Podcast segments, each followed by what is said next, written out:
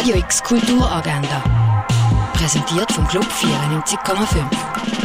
Es ist Donnerstag, der 2. September und das kannst du heute alles unternehmen. Treibstoff Basel bietet eine Vorstellung, in der eine Aktivistin von einer alten Stadtgärtnerei trifft. Sie erzählt von einer alternativen feministischen städtischen Struktur. Die Vorstellung findest du im St. Johannes Park um 5 Uhr. Französische Spezialitäten bietet Cargo Bar beim Event Austern vom 6. bis zum 8. in der Cargo Bar.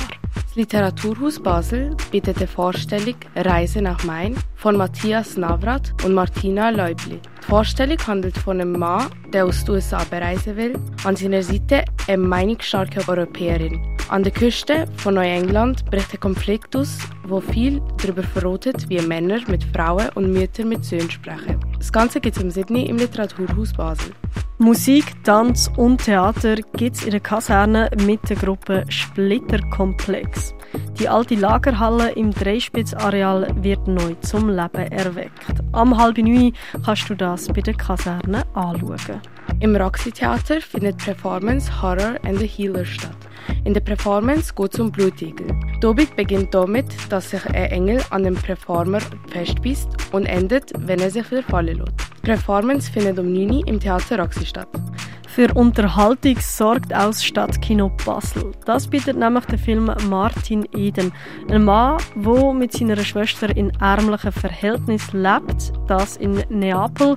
Jedoch kommt er durch Schreiben zum Erfolg. Den ganzen Film siehst du am 9. im Stadtkino Basel. Neue Ausstellung im Campus der Kunst Basel-Jerewan zeigt, dass bei einem Austausch von Kunststudenten zwischen Basel und Jerewan entstanden ist. Fondation Baylor bietet eine Ausstellung Nature Culture, wo dir Kunstwerke zeigt, die mit der Natur und Kultur zu tun haben. Im Fokus auf Mensch, Tier und Pflanzen.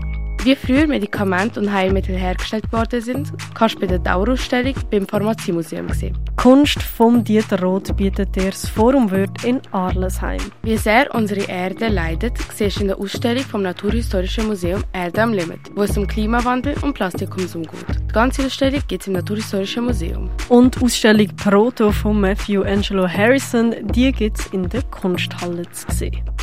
Radio X Kulturagenda. Jeden Tag mehr.